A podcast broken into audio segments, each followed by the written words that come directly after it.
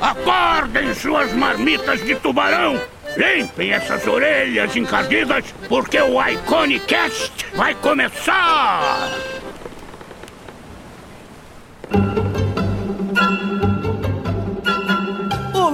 Meus queridos marujos e marujas, e sejam muito bem-vindos a mais um Iconicast. Eu sou o Henrique Lira. Eu sou o Marco Álvares. E hoje nós recebemos o William Chamorro, esse nosso querido amigo, artista aventureiro, esse menino que está sempre no mato, vivendo como o verdadeiro James Gurney brasileiro, mano. Maravilhoso. Bela descrição.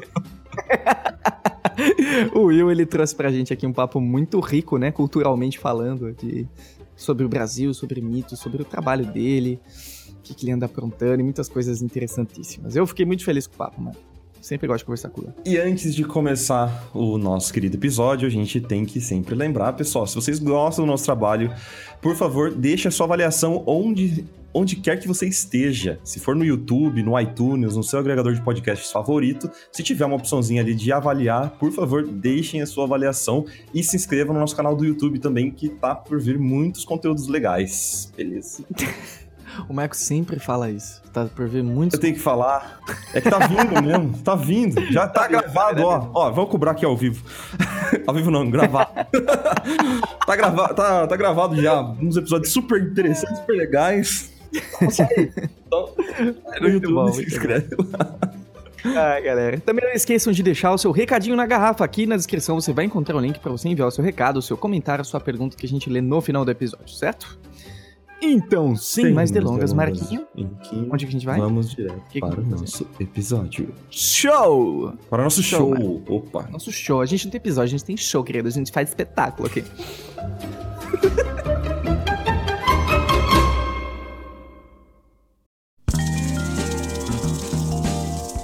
Ai, coisa boa tá com você, Will. Oh, saudade. Saudade também, cara. Como você tá, Will? Me conta. Tô tranquilex. Maravilha. E vocês aí, como é que vocês se encontram? Nos encontramos bem, né, Marco? Você tá bem, Marco? É, eu tô bem, cara. Tô, tô numa paz. Olha aí. Graças a Deus. Mas na verdade, já que você abriu o assunto, eu não entendi, cara. Desculpa. Você, você falou com, com, a voz muito embargada, muito tristonha, eu não consegui entender, perdão. Embargada. É que a vida é triste mesmo. Ah, sim. Não é brincadeira. É que você perguntou se estava tudo bem, eu falei, já que você citou o assunto. Ah, oh, puxa, cara, desculpa, eu não sabia. Talvez fosse melhor eu não ter tido perguntar. Ai, Will, Will, esse grande artista, um dos primeiros artistas que eu pude conhecer pessoalmente. Ô, oh, cara. Acredita nisso? Lá em 2011. Nossa, Nossa é mesmo, foi no, no workshop do Bob Shield, né? Que a gente foi. se viu. Sim, exatamente. Pô, Todo mundo ficou babando legal. no seu portfólio. Pô, cara. Foi bem assim, não. Não lembro, não lembro das coisas dessa bodeira, não. Pô, valeu, Ai, cara. cara. Lembro que você foi super legal lá também. Você colou junto lá. Babar um lev pouquinho. Levantou meu, meu moral lá também. Ah, não Fiquei muito sentindo lá. Valeu, cara. Ai, meu, que bacana. E o que, que mudou de lá pra cá, cara? Então, eu tava dando aula na Melies, né? Naquela época. Uhum. De lá para cá, é, eu saí um pouquinho depois da Melies, desse workshop aí que, onde a gente se conheceu. E eu comecei a trabalhar em estúdios. Acho que eu trabalhei em uns, uns três estúdios de lá para cá. Hum. Uhum. O primeiro que eu trabalhei de, saindo de lá foi um de ilustração para livro didático. Uhum. Aí eu saí de lá, fui para um estúdio de ilustração para publicidade. Aí eu fiz muito storyboard para publicidade. Legal pra caramba. Sentiu um tom. não, não, mas eu, eu, eu, falo tranquilo porque o pessoal lá eu acho que também pensava a mesma coisa. Olha, que legal, um storyboard para publicidade. É que assim, de tudo, acho que storyboard para publicidade eu, ach, eu achava a coisa mais, mais porra assim, de fazer. Mas eu nunca escondi para ninguém, assim. Sempre falava, ah, que legal. E o pessoal, pois é, né? Trabalho, trabalho e... mesmo, né? Não é aquela coisa que você vai respirar é... naquela manhã, falar. Vamos trabalhar. É, é, é porque storyboard para publicidade, não sei se vocês já trabalharam. Não, não. Não. Ah, felizmente, acho que não, né? Pelo que você tá É. falando. Não, é que tipo assim, a gente tinha que. Era super mecânico, super Uhum. coiol o trabalho, assim, era pegar imagens no Google mesmo, tacar no Photoshop, desenhar em cima, porque o negócio era para mês passado. Ah, sim. Aham. E aí tinha que se livrar logo daquilo, mandar, porque o cliente, não, mas faltou um brinquinho ali na, na orelha da mulher. Dependendo do cliente. Tinha uns clientes que a gente já, já sabia, né? Por exemplo, os clientes Eu colocava de... o brinquinho já. É, então, já colocava porque, não, ó, o pessoal do estúdio já falava, não, a gente conhece esse cliente aqui, tem que colocar brinquinho e colarzinho de pérolas, porque a gente já sabe como é que é. Fala, porra, mas é um storyboard, né? é só pra ter uma ideia. É, Não só tem que medo de vocês esquecerem, né? isso, é, exatamente. Por quê? Porque eu fui aprendendo com o tempo, né? Nossa, no começo eu ficava louco. Eu falei, gente, meu Deus, a galera não sabe o que é storyboard, né? Não o estúdio, o estúdio sabe o que é, claro. Mas o pessoal do agência, né? Eu, eu já ficava estressado. Pô, os caras não sabem que não é assim. Só que com o tempo eu fui entendendo, não é bem isso, né? Eu, eu tava sendo ignorante. Na verdade, eles tinham que fazer um storyboard bonitão, porque a ideia era vender o, o conceito para o cliente. E o cliente Ah, não ok. entende realmente, né? Ele não sabe que Hum. o storyboard, na verdade, é uma coisa rabiscadona. E isso a agência entende, né? Mas o cliente, para ele, tem que ser uma puta apresentação, trabalho. Tinha que ser. A gente pegava as imagens do Google, jogava, desenhava em cima mesmo e tal. E aí dava uma pintada, dava um. Jogava uma sombrinha ainda, né? Tentava deixar mais ou menos bonitinho. Aí- aí. Aí depois de lá eu fui pra Birdo. Grande beda. De Birdo, é, foi muito legal a experiência lá. Nossa, muito bacana. E lá eu eu trabalhei como cenarista lá, né? Eu nunca tinha, eu já tinha feito cenários assim, mas nunca fui contratado, né, como cenarista. E, e, e foi porque o Paulo ele ele gostou do trabalho do Panasonic lá, né? Ele curtiu bastante.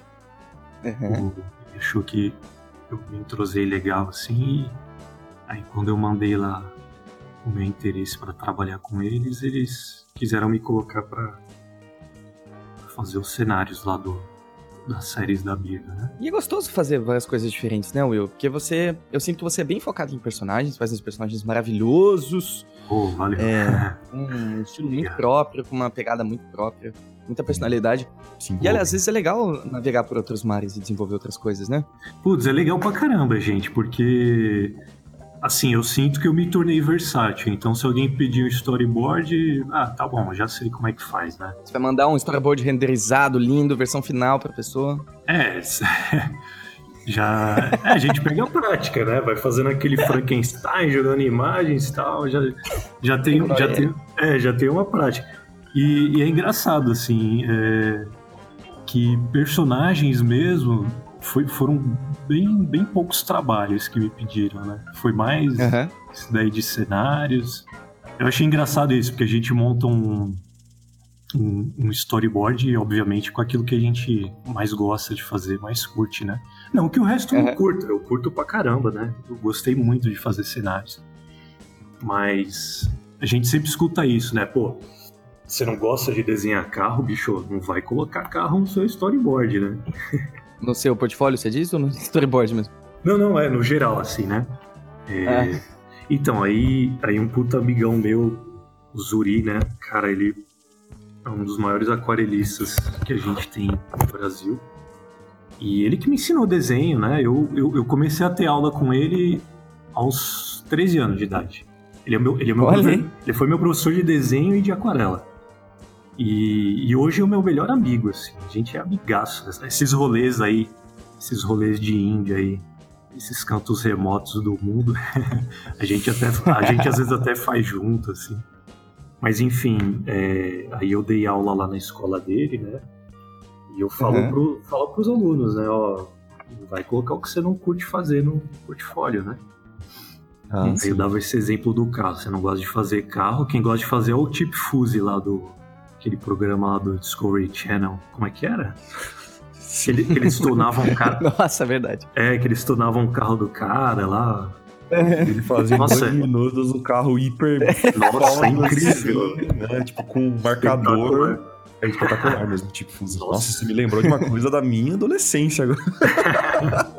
Caraca. Puta, eu pagava o maior pau também. Eu ficava olhando, falava, caraca, deve ser tão legal Nossa. fazer um carro desse. Aí eu pensava bem, puta, mas eu acho que. Não, pra mim. Eu, eu acho, que, acho que não é tão, a minha praia. Não, se tiver que fazer, faz, né? Não, não, eu não vou fazer. Claro que eu vou fazer em dois minutos. Multiplica por infinito esse tempo aí que eu faço igual. Igual ele, quando eu tiver com 70 anos de idade, eu termino um carro daquele. Que você fez o concept. É. E- Que legal. Então, aí eu acho curioso isso, né? O, o meu portfólio ele, ele é de personagens, mas o, o povo costuma pedir outras coisas. Eu acho que é por causa dos contatos que eu fiz, de é, boca a boca, assim. O pessoal sabe que eu faço storyboard, eu faço outras. Faço layout para publicidade. Faz um brinco como ninguém. Um bacon como ninguém. Um brinco. Ah, um bacon, entendi, um bacon. Mas um bacon também, cara. um zoião com bacon. Que ó. Bacon lá. Eu chamar você pra isso. mano. E que mais? É... E aí eu entrei lá na Birdo pra fazer cenários. Puta, achei demais. Achei muito legal a experiência. É, que coisa boa. Nossa, foi sensacional. Aí. Aí depois eu saí da Birdo pra tocar uns projetos pessoais. Ah, que coisa boa. Sempre gosto de projetos pessoais. Puta, Muitas cara, é, coisas. É, então, eu queria entrar de corpo e alma, assim, né? Eu já falei, na verdade, pro, pro Henrique, né, Marco? Que Eu não tô sabendo de nada. Me conta, É, não, por e- favor. Você pode É, contar? Eu, não, pode, posso, posso sim. Eu não posso entrar, assim, em muitos, muitos detalhes, mas... mas eu, eu- A palestra da Iconic, né, que, que eu tinha dado lá, eu falei bastante sobre folclore brasileiro, né, tal. Uhum, sim. E o projeto tem tudo a ver com isso, né? Eu tô, tô escrevendo um livro sobre... Oh, que legal. tipo uma aventura envolvendo não só os seres do folclore, mas eu, eu pesquiso muito sobre fauna, flora, história local. Procuro Sim. si- situar os, esses personagens do folclore e as circunstâncias em que eles, na atualidade, eles vivem, assim.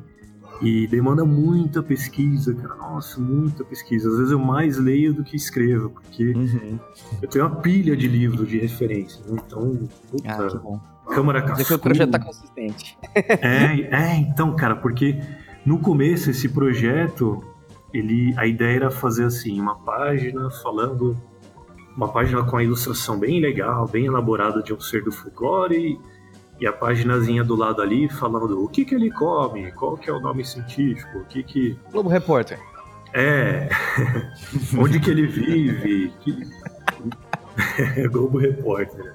E que mais? Aí com o tempo eu fui, eu fui pesquisando. Eu sei que assim, a gente conhece Mula Sem Cabeça, Curupira, Saci, esses personagens mais conhecidos.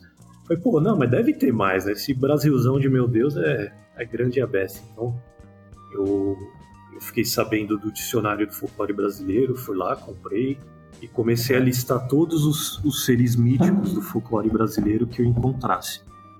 São verbetes mesmo, parece um dicionário normal. Aí vem com um Que legal. verbetinho lá.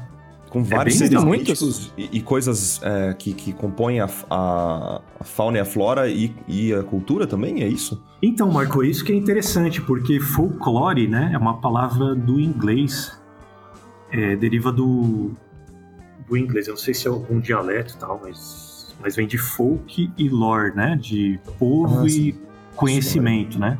É, história, conhecimento, a ciência do povo, né, vai. Então, o dicionário de folclore brasileiro, é, ele fala sobre tudo que cinge o conhecimento do povo brasileiro, mais ou menos. Então Que tem legal. músicas, danças, cantigas, aí tem as- a- os mitos, né? E eu fui listando os monstros que eu encontrava. Então, nossa, tinha quibungo, cabra cabriola, caboclo d'água, tantos outros que... que é... Caboclo d'água eu já conhecia, porque meu avô contava a história do caboclo d'água. Mas quibungo é um, é um bicho-papão da Bahia, que as amas de leite é, contavam a história do quibungo para os filhos das senhoras, né? Para manter eles na linha, né, para eles não ficarem aprontando, fazendo arte. Porque o, os, os bichos papões, eles são monstros que disciplinam as crianças, né? Os adultos criaram os bichos papões para a criançada não sair dali, dormir, não fazer xixi na cama, é, não ficar fazendo manha, né? E aí, aí tem o Kibungo, a cabra cabriola, que é outro bicho papão também, que é do Nordeste. E eu falei, nossa, é um universo gigante, né? Eu comecei a listar, listar, eu cheguei em mais de 50 monstros do folclore brasileiro. Puta, como é que ninguém explora nossa, isso? Né? legal, cara. Cara, é muito legal. E é bacana que dá pra você traçar um parentesco entre eles, né? Porque tem. Aí tem a geografia dos mitos brasileiros, é um outro livro do Câmara Cascudo. E nesse livro ele, ele localiza geograficamente esses mitos, esses, esses monstros. E no livro ele coloca, ele classifica os monstros. Então, monstros do ciclo da angústia infantil, que são todos os bichos papões. Aí tem a cuca, esses outros que eu falei, cabra cabriola, quibum e tal. É, acho que tem o labatute também, que é um outro bicho papão castigador de crianças. Aí tem os, os, os mitos d'água, que é o a Iara, o Ipupiara, uhum. o Caboclo d'Água, né, o Boto. É muito legal, ele vai classificando assim. Eu falei, nossa, que legal, os monstros têm um parentesco, então, né? Dá, dá até para imaginar uma taxonomia, né? Não sei se vocês lembram da, da, aula de biologia, né? Taxonomia. é, tipo, toda uma cladística dos monstros. Aí eu comecei a pensar, puta, meu, um universo tão legal, cara. Eu acho que. Aí eu inventei um personagem que se deparava com esses monstros, fazia uns registros fotográficos e falava um pouquinho sobre os monstros. Eu falei, puta, mas esse personagem, meu, eu podia, eu podia colocar uma interação mais íntima dele com, com, com os monstros. Aí fui desenvolvendo, desenvolvendo, aí, aí de, de, enciclopédia de monstros acabou virando um romance. Aí eu, nossa, tô... Ficou muito mais complexo, assim, porque agora eu tô contando histórias locais desses, desses, desses contextos onde os monstros vivem, né? Então me dá um, uma trabalheira enorme, porque eu quero pesquisar sobre o povo também, né? Não só sobre os monstros. Rapaz, e como é para você estar se dedicando agora 100% acredito em projetos pessoais, assim? Qual é a sensação?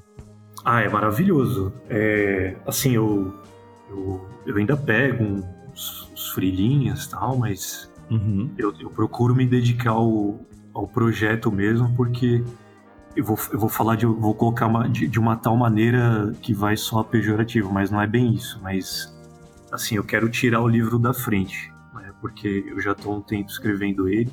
Eu dividia muito o trabalho é, com o livro, né, lá na, nos estúdios onde eu trabalhei, e sobrava bastante, bem, bem pouco tempo para pesquisa para o livro. Aí eu falei, putz, eu tenho que, eu tenho que dar um tempo que pegar só para terminar o livro.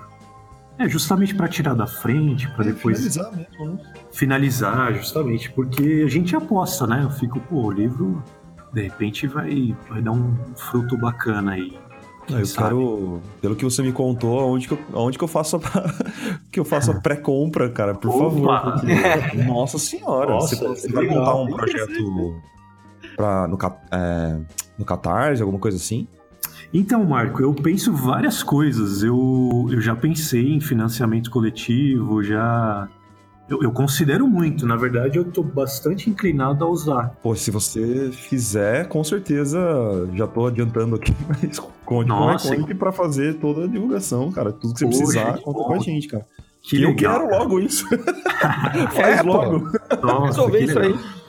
pô, obrigado, gente. Mas, de verdade, eu tô até interessado em, em adquirir também um, um, o dicionário que você comentou, cara, porque me, me soa muito interessante, né, essa, essa parte que a gente tem sempre o ímpeto de, de conhecer culturas é, externas, né, de outros países e tal, sendo que o, o, Brasil tem uma cultura muito rica, né, e, e, coisas que, que a gente precisa explorar, né, que tá aqui do nosso lado. Parece sim, que é sim. tão longe, né, ao mesmo tempo, quando você fala essas, essas essas lendas e tal. Eu falo, caraca, eu nunca ouvi falar de algumas delas, né? Pois é. São as mais clássicas. É daqui do nosso quintal, né, cara? E... Exatamente. E assim, eu acho um barato porque é, a gente escuta muito a máxima. Eu gosto de falar sobre isso porque eu tenho a impressão de que o, eu, eu falava para os alunos, né? Eu tenho a impressão de que os alunos eles eles, eles abriam os olhos assim, né? Não que eu tivesse a pretensão, oh, vou abrir os olhos das pessoas. Não é nada disso. Eu falava uma coisa que eu legitimamente eu, eu acredito mesmo. O pessoal tem essa máxima do não, eu quero encontrar o meu estilo, eu preciso fazer o meu estilo. Uhum. E assim, uma dica que eu mesmo dou, claro, o estilo ele, ele nasce de, é, de referências, né? A gente procura os, os, os, artistas que a gente gosta e a gente chupinha dali. Tem muita gente que fica, nossa, mas sério, é assim que nasce o estilo? Não, ele nasce daí também, das coisas que a gente gosta de ver, né? Mas eu acho que o estilo ele não nasce só disso, eu acho que ele nasce do nosso do histórico da nossa vida também. Claro. É, vai ficar vai ficar meio poético assim, né? Adoro. Mas eu não sei se vocês vão concordar comigo. É que pelo menos comigo eu, eu acho que eu posso afirmar com mais certeza que aconteceu assim. Mas é, a gente tem o Nelson Rodrigues, né? Uhum. Nosso dramaturgo brasileiro aqui. É, ele tem um livro dele, se chama O Anjo Pornográfico. Na, ver, na verdade, não é um livro dele. é uma, uma biografia. E ali, nesse livro, ele, ele conta um pouco sobre a infância do, do Nelson Rodrigues, né? Que na infância ele, ele gera um, um moleque um pouco é, deturpado assim, ele gostava de trepar no muro da casa dele para ver a vizinha e tal, e gostava de escutar as fofocas do, da, das comadres e tal. E a referência do cara era essa. Você fica, nossa, mas que bobagem, né? A gente tira é, um estilo, né? Um, uma, uma, como é se diz? Uma linha de produção a partir disso, mas não é bobagem porque às vezes as suas referências elas estão bem debaixo do seu nariz mesmo e vai depender de você contar uma uma história impressionante, uma história única. Você escuta a fofoca de uma vizinha e, cara, você pode transformar aquilo num puta enredo, uma puta trama. O Gabriel Garcia Marques dizia, né, que é, você pode contar, meu, uma história ridícula, uma história que não precisa ter grandes vilões, grandes heróis, né? Porque a gente tem essa coisa do. Grandiosidade? É, Tudo assim. Tem que ser grande, épico. Isso, a gente tem essa formulação de roteiros, né? A gente aprende em cinema, não, tem que ter o, o ápice aqui. É, o mocinho ele, ele começa feliz ali na aldeia e tem o chamado aventura, aquela trajetória que a gente aprende, né? Pô, legal, bacana. É, eu acho que esse daí é um ponto de partida muito interessante. Mas, por exemplo, o que o Gabriel Garcia Marques dizia, né? Você não precisa ter grandes revoluções na, na vida do seu personagem, não precisa contar histórias épicas, né? Imaginar grandes tiroteios, explosões. Uhum. Às, às, vezes você, é a forma como você conta, né? Que é muito interessante também. Então, 100 anos de solidão do, do Gabriel Garcia Marques claro, é um realismo fantástico, então ele é, ele é bem, bizarro, bem bizarra a história. Não sei se vocês já tiveram oportunidade de ler. Não. Mas assim, os, é, é, o realismo fantástico foi, foi um, um movimento literário latino-americano que, assim, grosso modo, procurava transformar fenômenos fantasiosos em, em fatos de, de caráter real, realístico, né? Então, por exemplo, tinha um cara lá, tem um cara no livro que é o José Arcadio, né, que é que o Gabriel Garcia Marques é colombiano. Então a história se passa num povoado carimbenho do nordeste da Colômbia. E aí tem um personagem lá que é o José Arcadio, que é um marinheiro é um cara que rodou o mundo como marinheiro e ele tem o corpo todo tatuado e o bicho tem mais de dois metros e meio de altura e aí ele, ele tem alguns amuletos, eu não lembro, ele tem um, ah, ele tem um negócio que chama Ninhos em Cruz, em espanhol, né? Que é, é como se, eu, eu, até hoje eu não entendi direito o que, que é esse negócio. Eu tenho, eu, pelo que eu entendi, porque tinha uma notinha de rodapé no livro, parece que é um, um crucifixo que você coloca por baixo da pele no pulso. Uma coisa What? muito louca. É, que, pois é, muito louco, cara. Ou, ou no, eu não entendi se é por baixo da pele ou se fica por fora, porque eu procurei na internet. O que, que é esse Por baixo da pele é muito mais hardcore, né? Vamos É pensar assim. É, então. É, é mais legal ainda, né? E Isso garante uma, uma super força pro cara que quando ele saía na porrada no, no boteco lá, nos bordéis do, do- de Macondo, né? Que é esse povoado. Nossa, velho, ele. Ninguém conseguia, ninguém podia. Cara, aí ele fazia umas demonstrações de força, que ele levantava o balcão do, do bordel e jogava lá no meio da rua, como se, como se aquilo fosse um- uma cadeira, assim, né?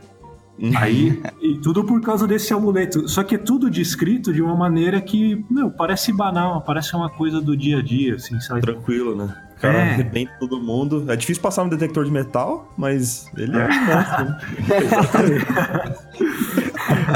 É uma grande vantagem, né? Apesar do. Mas, mas é algo fer- fantástico, mas simples ao mesmo tempo, é isso? É, tipo. Isso, por exemplo, aí perto do fim do livro, não é spoiler, porque é só um. É é uma passagem, assim, não vai.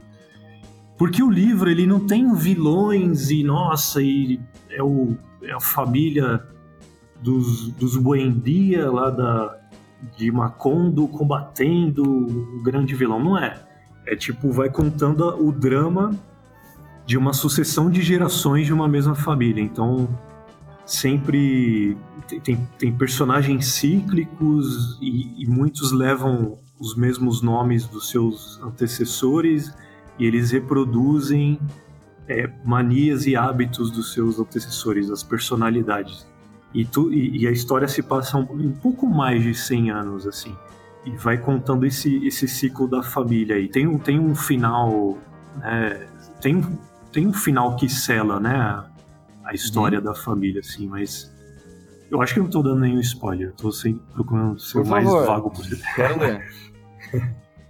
Só que a maneira como ele conta é incrível. Então, tem, tem um momento lá que essa, esse, esse povoado de Macondo, ele tá passando por é, uns fenômenos naturais esquisitos. Então, as aves têm morrido, né? As aves que passam pelo, pelo povoado e tal.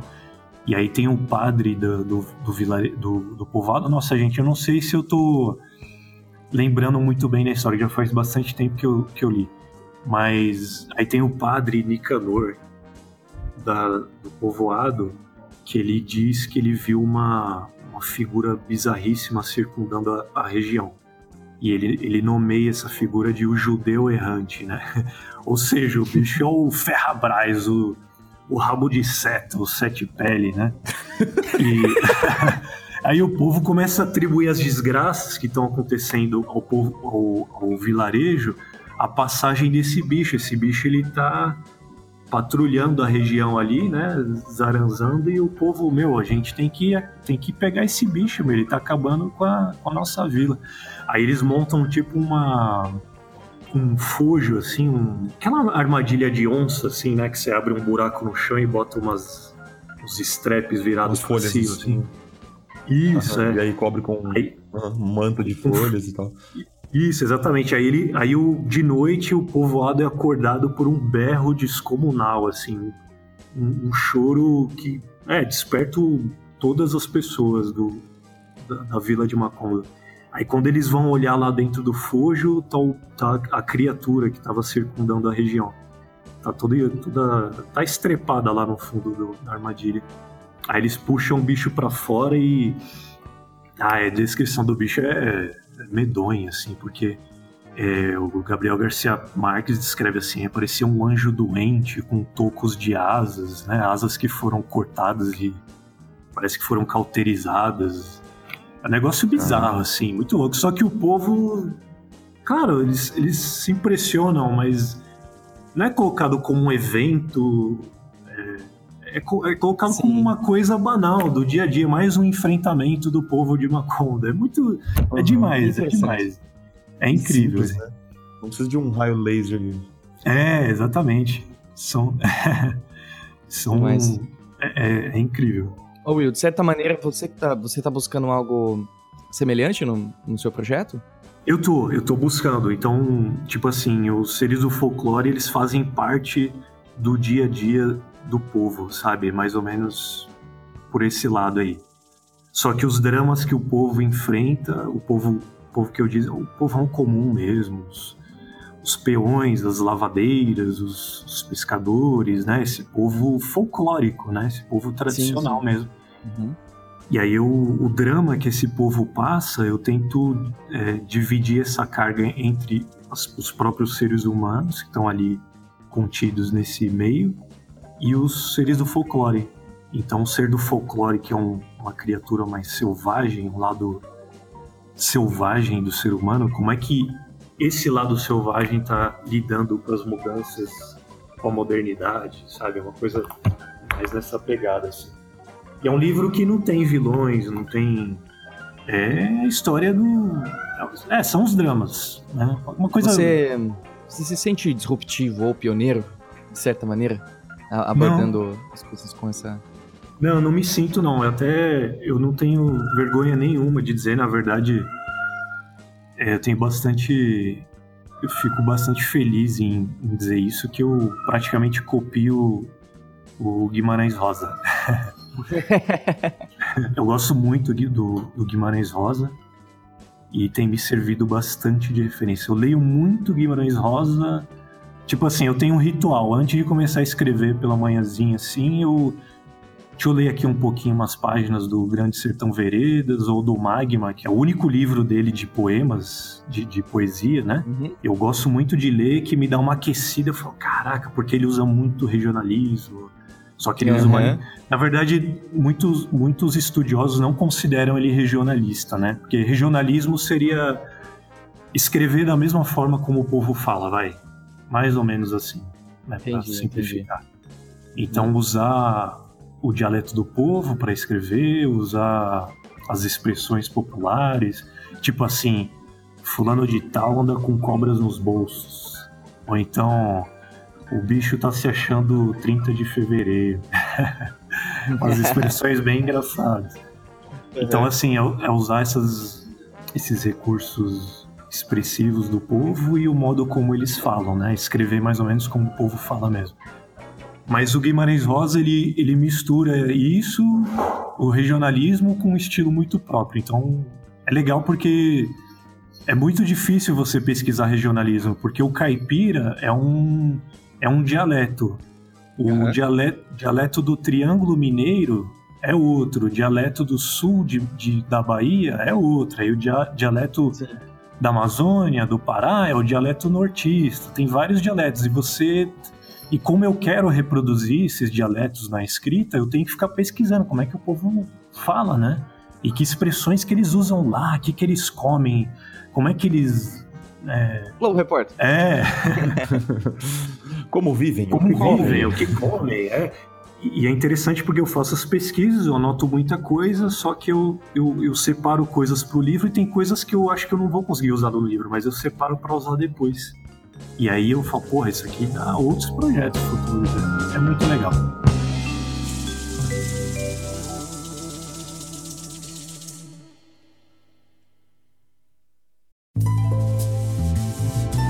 Queria bater num ponto que você citou que eu achei interessantíssimo e eu queria falar mais, se você não se importa, que é a questão dos rituais que você tem para começar a escrever ou fazer alguma coisa, né? Ah, sim. Você comentou que toda vez antes de começar a escrever você lê Guimarães Rosa, né? Isso me lembra sim. muito o livro A Guerra da Arte do Stephen Pressfield. E ele diz que durante 13 meses, se eu não me engano, uhum. todos os dias de manhã ele escrevia durante algumas horas. E ele disse que ele só conseguia fazer isso porque antes de começar a escrever, ele lia o cântico às musas do Édipo. Ah, é mesmo? Olha Sim. que legal. E ele lia uhum. aquilo para se inspirar, para trazer a musa para dentro do, do quarto, né? Sim, a musa sim. seria a inspiração e ele e ele tinha todo um ritual de assim arrumar o ambiente que ele ia trabalhar antes de começar. Uhum. De tudo precisa estar pronto porque ele vai receber a musa em casa, sabe? Olha então, só, ele, cara. Ele tinha toda uma organização justamente para receber a musa. E eu acho que de certa maneira você está fazendo isso, você está convocando a musa através da sua leitura. Isso me faz Sim. pensar numa coisa interessante, que muitas vezes a gente acorda de qualquer jeito e a gente começa a fazer as coisas de qualquer jeito. A gente uhum. perdeu aquele aspecto ritualístico da vida. A gente até comentou sobre isso, né, Marquinho, no, no cast do uhum. Rafa Souza. De, Sim, de sim, perder risco esse, aspe ritual, esse né? aspecto ritualístico da vida, né? E você, Uhum. você sente que um dia que você não lê Guimarães ou não fazer os seus rituais antes de você escrever vai ser um dia menos efetivo, menos interessante? Eu sinto, eu sinto sim. Eu, eu é, assim, às vezes eu esqueço desse ritual e aí eu sinto a diferença, com certeza. Eu fico, nossa, tá difícil de escrever. Ah, é porque eu não li Guimarães Rosa. aí eu vou lá dar uma A gente não olhadinha. percebe, né? É, eu dou uma olhadinha lá. Nossa!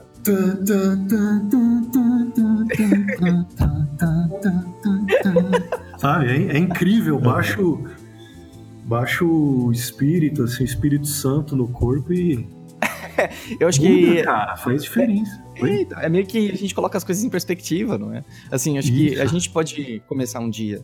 Isso, isso pode acontecer, de você acordar e já aparecer mil coisas na sua cabeça e você, seu estômago já embrulhar na hora, na cama, né? É verdade. Aí. Uhum. Ah, que gostoso, né? Que gostoso. Começamos bem. Aí você levanta, ah, que legal, ainda não sou bom o suficiente. Ah, que ótimo. Todos os meus amigos estão conseguindo trabalhar onde eles querem. não, eu tô bem, tô ótimo. Então, Ótimo. olha, puta, você falou um negócio.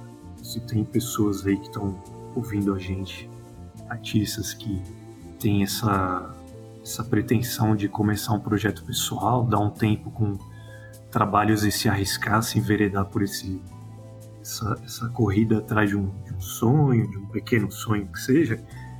Eu vou falar, cara, olha, é, é muito solitário, é muito. É difícil. Se prepara, né? Nossa, pois é, cara. Porque assim, imagina, eu, eu tô escrevendo e eu tô doido pra alguém ler pra dizer o que é que, que, que a pessoa tá achando. Eu tô passando pra minha namorada agora, né, pra ela, Aham.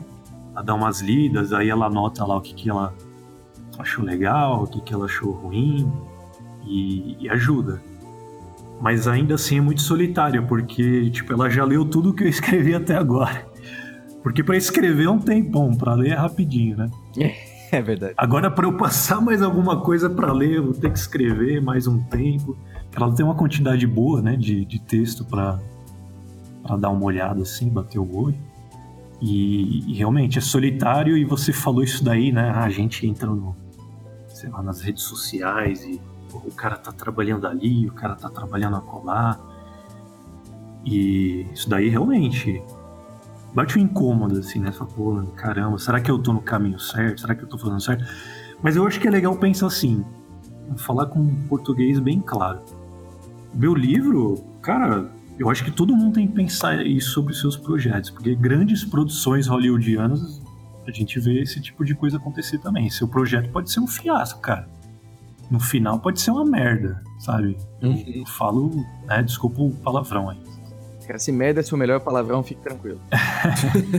Não, se vocês quiserem, eu dou uma caprichada nas palavras. Não,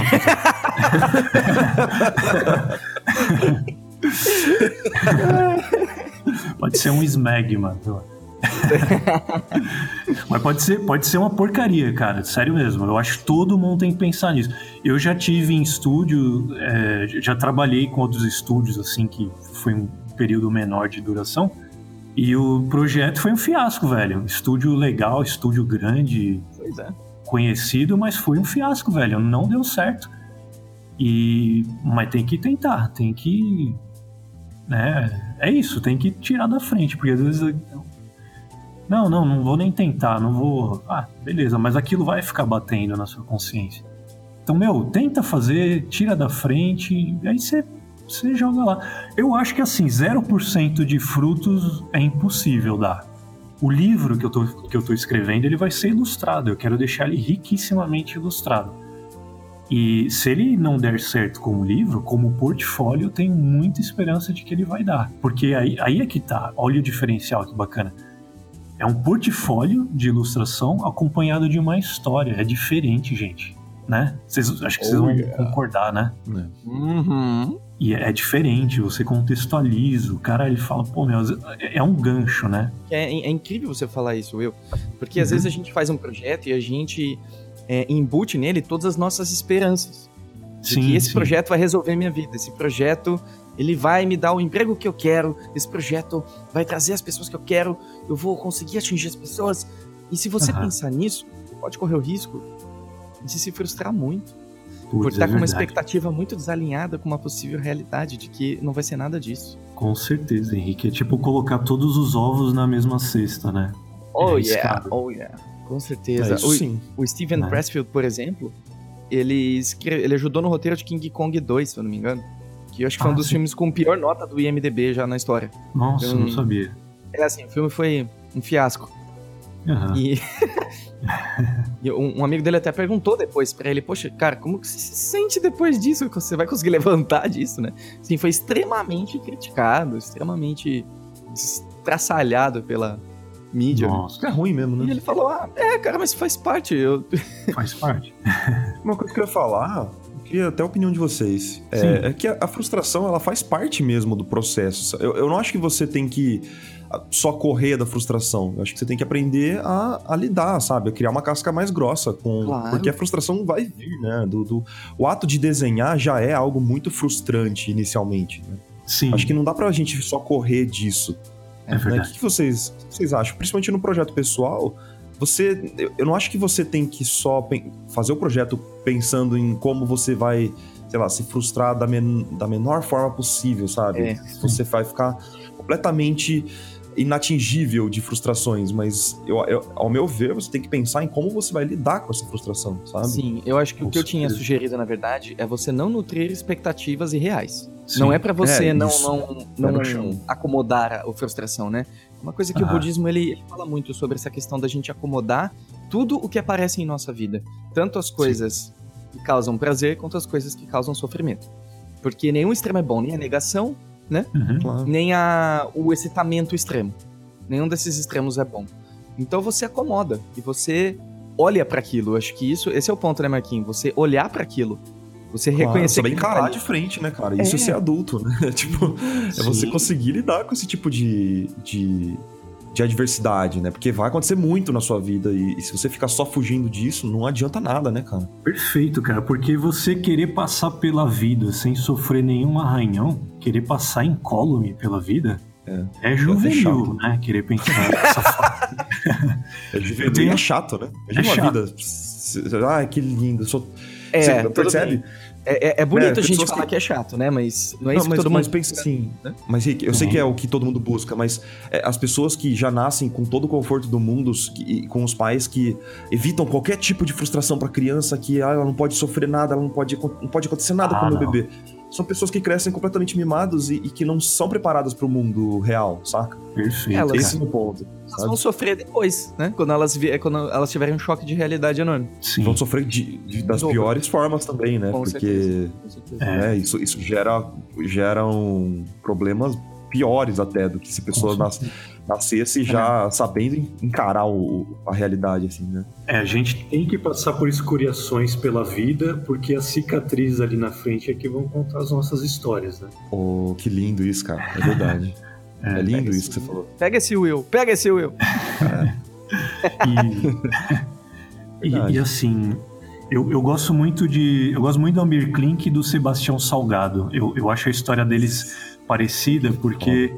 Vocês gostam, não sei se vocês Eu adoro conhecem. os dois, cara. Sim, Sim, É, sim, é demais, né? sim. Eu amo os dois, cara. É, é fantástico. E, e sabe o que eu acho muito legal? Eu tô com. eu Vou fazer 28 mês que vem. Parabéns. Oh, valeu. o Amir Klink e o Sebastião Salgado, mais ou menos por essa idade, eles induziram uma reviravolta na vida deles. Então, o Amir Klink se formou em economia, Sebastião Salgado, eu acho que ele também tinha se formado em economia, estava trabalhando como economista e tal, e o Amir Klink trabalhando em bancos, né? E aí os caras falam, pô, mas não, eu quero, quero tentar algo mais da minha vida. E foi mais ou menos pela, por essa idade, por essa altura de 28 anos de idade, que o Amir Klink. É, deixa eu ver, não, Amir Klink, eu acho que ele começou a planejar com 28 anos ou ele saiu com 28 anos e fez o, aquela viagem a remo do Atlântico Sul. Eu Sim. acho que com 28 anos ele saiu, né? Ele foi fazer aquela viagem famosa dele lá que que ela foi inédita. Assim, tem, na verdade não tão inédita. Tentaram cruzar o Atlântico a remo outras vezes, mas morreram. Todo, todo mundo tentou fazer, morreu. E o Amir Klink, ele sempre comenta isso, que ele ele tomou todos os cuidados para a viagem dele, aprendendo com os erros desses caras. E até hoje ninguém repetiu esse feito de cruzar o Atlântico da África a, ao Brasil a remo, né? E o cara é doido, né? Parece tão irreal, né? Falar sobre isso. É irreal, né? É, é, maluco. E o Sebastião Salgado também. Ele, ele comprou uma câmera, eles, ele e a esposa foram viver na Europa.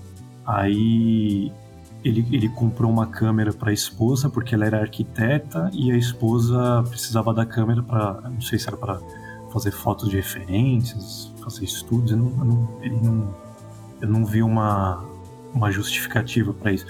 Mas ele pegou a câmera que ele comprou para a esposa e começou a brincar com a câmera. Ah, legal isso aqui, hein? Começou.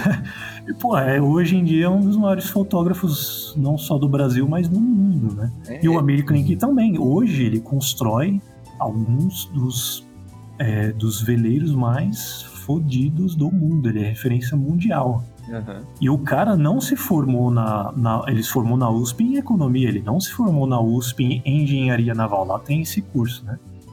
Ele não se formou em engenharia naval, ele se formou em economia, mas o cara cresceu em Paraty, desde pequeno tinha a canoinha dele, sempre gostou, se apaixonou e hoje ele estuda engenharia naval.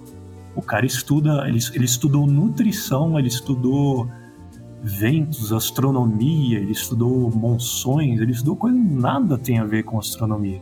Com, ou astronomia não, é, economia, economia. né? Economia. E hoje o cara constrói alguns dos barcos mais fodidos do mundo, é referência mundial como velejador. Ele pois sempre é. fala que ele já se machucou várias, várias vezes nas aventuras dele, nas expedições dele, mas nunca quebrou um osso, nunca ninguém se machucou seriamente os tripulantes dele, coisa que é, que é muito recorrente nesse tipo de empreitada, né? Uhum. Mas é, é, isso que eu acho legal, porque na ilustração eu costumo dizer isso, pessoal. A ilustração, no concept, na animação, é muito legal você mergulhar de cabeça naquilo, mas é, é bacana procurar ter curiosidade pelo mundo também, né? Falou tudo. É, porque as, as ilustrações contam histórias, um concept conta uma puta história. Então, né, você vai eu vi um game de. Eu não vou falar o nome do game, não sei se fica chato. Não, claro. Na verdade, eu achei muito legal a iniciativa do game. Mas fizeram um game aí de, do folclore brasileiro, que é um guerreiro indígena. Eu achei muito legal a iniciativa e eu apoio pra caramba. Mas eu tenho uma crítica, uma pequena crítica que eu faço, pelo amor de Deus. Eu acho que tem que levar numa boa, assim, que eu vou falar. Mas eu, eu vi a construção dos cenários do jogo, eles passam na Amazônia são umas árvores genéricas, tem pedras, são trilhas com os pedregulhos no meio do caminho. Eu fiquei, nossa, velho, eu nunca vi isso na Amazônia, nunca vi trilha com pedra, com, sabe, só faltou colocar pinheiro no meio da Amazônia, assim. é. uhum. e, e, cara, não, vamos fazer uma pesquisa. Qual que é a vegetação que tem lá? Porque é demais, velho. A gente tem uma planta em, no município de Urubici, que fica lá em Santa Catarina, que chama é, Ruibarbo Gigante. É uma, é, e o pessoal apelida de comida de dinossauro. Essa planta, depois vocês procuram aí, ruibarbo gigante. Ruibarbo a gente come, né? É, é utilizado na, na cozinha para fazer salada, temperar tal. Parece uma, uma alface gigantesca. Ah, você viu aí, Marcão? Tô vendo, que sensacional, cara. É incrível, cara. E, e a gente tem plantas aqui maravilhosas, mas sempre que a gente quer construir o né, fazer uma história se passando por aqui. Não é o caso só desse jogo, eu já vi em vários outros casos. O cara coloca uma árvore genérica. Mano, tem o IP roxo, IP amarelo, você tem o pau d'óleo, tem o. Tem, tem, tem plantas com nomes tão engraçados, tem o bunda de. É, eu não sei se vai soar. Como vai soar o pessoal, mas não foi desse nome. Tem um que chama bunda de negro. Caramba. Tem outro que chama.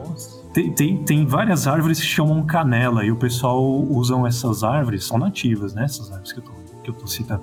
E essas árvores, elas são. O pessoal costuma derrubar para fazer móveis das casas.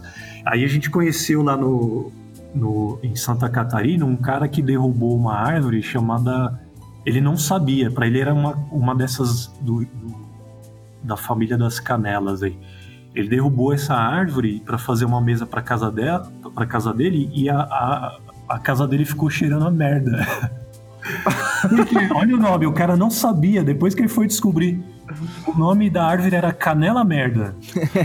Olha só, velho. A ce... Não sei se a seiva dela liberava alguma substância que cheirava merda.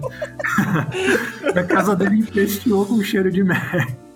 Nossa. mas, mas, assim, é, eu, eu, eu, concordo com você dessa parte da pesquisa, mas ao mesmo tempo eu penso que tem tão, tão poucos projetos focados é, com essa com esse embasamento né, da, cultura brasileira e tal, que precisam surgir inicialmente esses mais genéricos, inicialmente, né? É verdade, eu concordo, é, Marcão, com certeza. Depois, você, por exemplo, você com, com, é, falando sobre isso, as pessoas vão começar a pensar um pouquinho mais dessa forma e o, pro, e o próximo muito provavelmente já vai ser melhor e o próximo também, uhum. né? Eu acredito que, sei lá, os primeiros é, é, como se você pensasse, os primeiros jogos eles são sempre mais genéricos, mais bobos, digamos assim, para depois a gente chegar num ápice, né? uma coisa bem mais uma um, até uma, um incentivo financeiro Sim. mais, mais agressivo assim, para um jogo, é né? E tal, para que, que, a gente consiga uma coisa muito melhor. Eu acho que esses, esses iniciais precisam existir, né? Porque, até para que a gente sinta,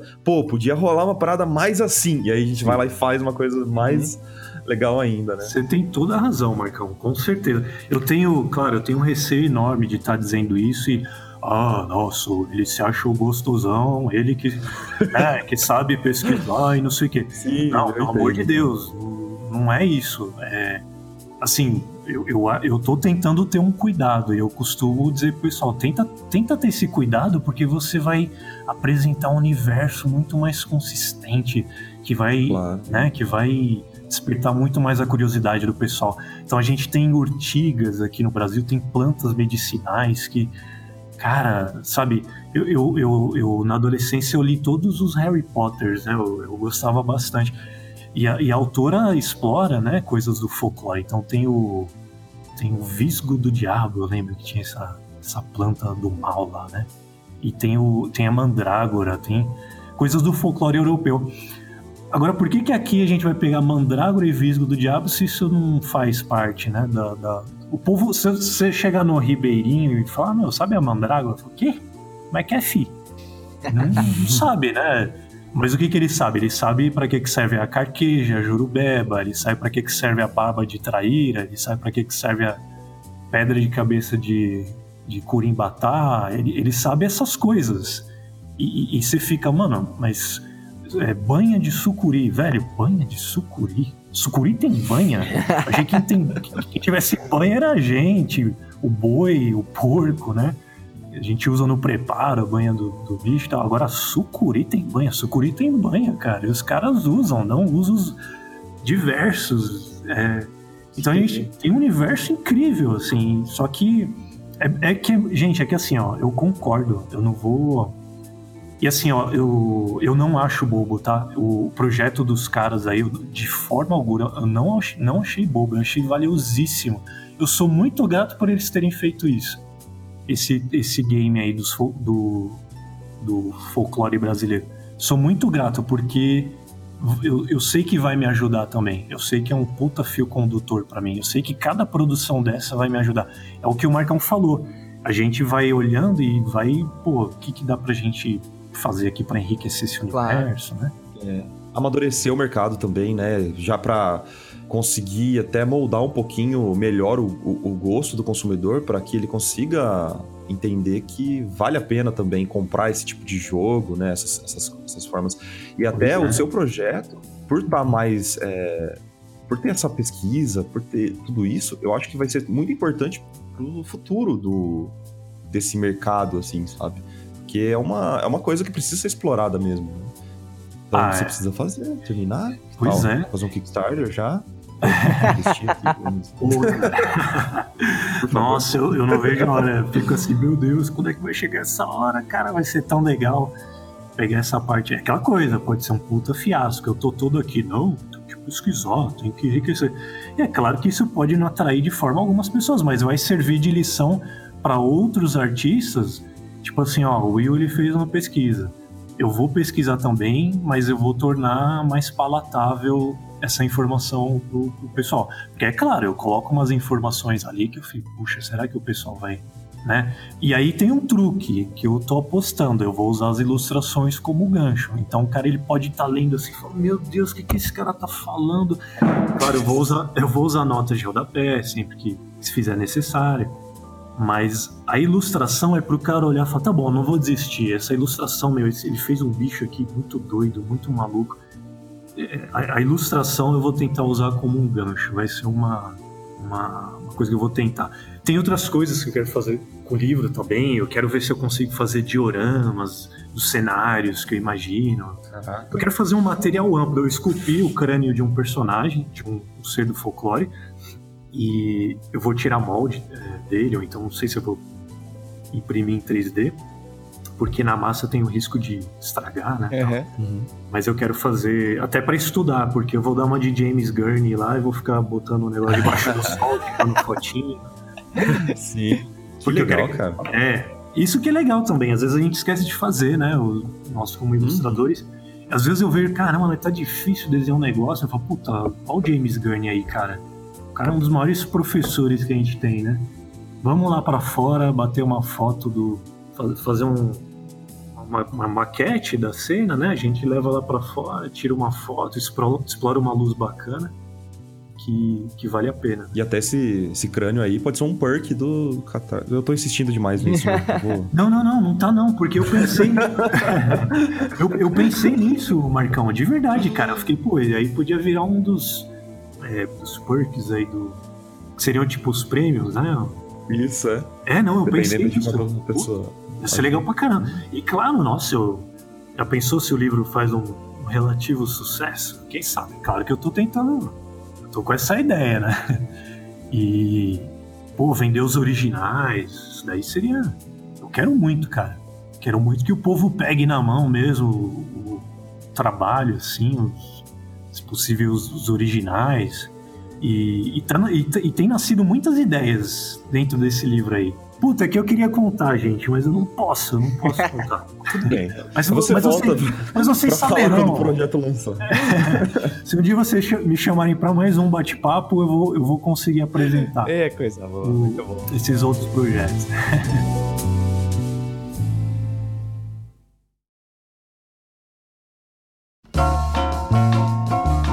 Cara, eu queria falar de uma coisa interessante que você comentou do Sebastião, Opa. do Amir, né? Eu já sou íntimo, mano. Sebastião, o Seba, né? O, Seba, o Ami. Ou, ou, ou, melhor ainda, né, Henrique? O Tião. O Tião. É, o Tião. O Tião. Ele, aliás, que começou a se interessar por fotografia dos, depois dos 26, né? Ah, dos 26, sim. É. Eu tava vendo o Alain de Botton falando uma coisa bem interessante, ele é um filósofo, sobre aquela questão de é tarde demais para começar algo de novo.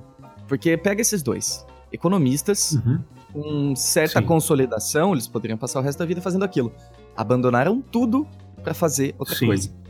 Teoricamente, tarde, vamos colocar dessa maneira? Tarde. Ela, eles podem Sim. pensar, e muita gente pode pensar. E aí a gente pensa o seguinte: quando a gente tem. Vamos colocar 28 anos, tá? Quando a gente tem 28 uhum. anos, dois anos e alguns meses é 10% da nossa vida. Então, dois anos pode pois. parecer uma coisa enorme. Só que se você desconsiderar o tempo que você nem consciência direito tinha, os, a, os anos que você não lembra da sua vida, vamos colocar os uhum. sete, seis primeiros anos, Sim. você tem menos ainda. A gente tá falando de 22 anos que sobraram. Então, Sim, a porcentagem ainda é maior. Então, o que ele argumenta é que, da nossa perspectiva de, sei lá, 20 e poucos anos, é muito fácil você cair na tentação de achar que começar do zero é impossível, porque você já investiu um tempo danado e outras coisas. Mas a verdade é que sua vida só começou. E dois anos não é muita coisa. Você pode não começar é, algo cara. de novo, sabe? e, e assim, eu tô, eu tô numa. Claro, eu, eu acho que nada impede ninguém de, em qualquer momento da vida, começar um projeto.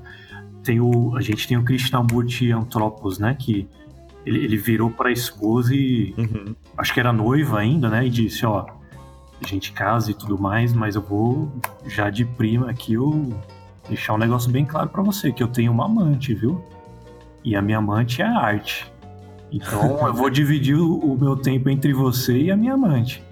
E aí o cara é, trabalhava, né? Acho que ele trabalhava no de, departamento de design do Banco Itaú. Nossa, gente, desculpa, eu, eu não lembro direito da história. Mas ele trabalhava pro, pro Banco Itaú, eu acho. Posso estar falando uma besteira aqui. Mas o cara de ficar, passava a madrugada trabalhando pro, no portfólio dele, aprendendo ali, autodidata, né?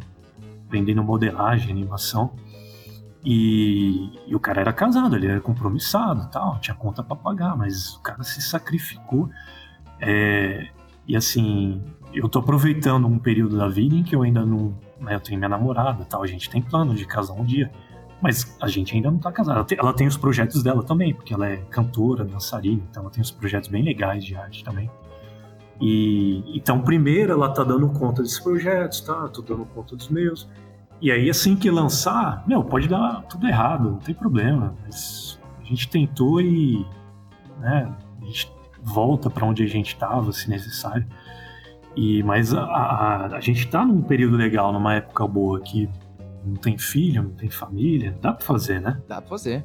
E, ah, não, mas ficar dois anos trabalhando um projeto, um ano, dois anos. Mas é isso aí mesmo que o Henrique falou, putz, mas é uma fração do tempo do, da vida. É... E tem que tentar, a vida é uma, né, cara? Assim, eu, eu sou muito cético, né? Eu, eu duvido bastante que exista algo depois dessa vida aqui. Mas eu acho que mesmo quem acredite que tem alguma coisa, pelo menos supõe assim que e se não tiver? Então não é melhor a gente tentar fazer tudo o que a gente puder nessa vida aqui? Eu acho que esse é um, é uma, é. um raciocínio só, de dois extremos. das dúvidas, né? Um raciocínio de dois extremos, porque você pode cair no niilismo total, onde Sim. não há sentido em nada, então deixa eu fazer qualquer coisa, e eu acho isso meio perigoso. Eu acho que esse é o começo uhum. de um quadro depressivo, se você não for cuidadoso. Sim. E de um outro lado, onde tudo é cheio de significado, você pode se frustrar com tudo. Acho que encontrar o meio termo talvez seja saudável. Você fala assim de encarar a vida como uma oportunidade só? Você encarar a vida pra utilizar ela como um instrumento de fazer coisas que valem a pena existir, sabe? Uhum. Seja os seus projetos, seja a maneira que você age com os outros. Isso gera um ciclo sim. de coisas boas. Acho que, no pior das hipóteses, é isso que acontece. Né? Ah, entendi, entendi o que você quis dizer. Sim. Você fala justamente aproveitar essa chance que a gente tem, que, que é uma, porque caso contrário, é, a gente pode delegar tudo ao pós-vida, né? Não sei. É, Talvez. Sim, é, sim. é, é um assunto para outro podcast. É eu acho que é melhor a gente deixar isso para outro episódio. Pode falar. Não, com é, certeza. Eu, eu, queria dar só meus dois centavos nessa paradinha. Uh, vai lá. É uma, aquele conceito. Eu, eu gosto pelo menos de pensar, é, independente do, do que eu acredite ou não, né? Mas uma vez eu li, na adolescência, eu li um, um, um conto. Eu, eu, gente, faz muito tempo mesmo que eu li, mas ah. é um conto de Nietzsche, que eu, se eu não me engano, que é o do Eterno Retorno. Vocês já. Ah, sim, sim.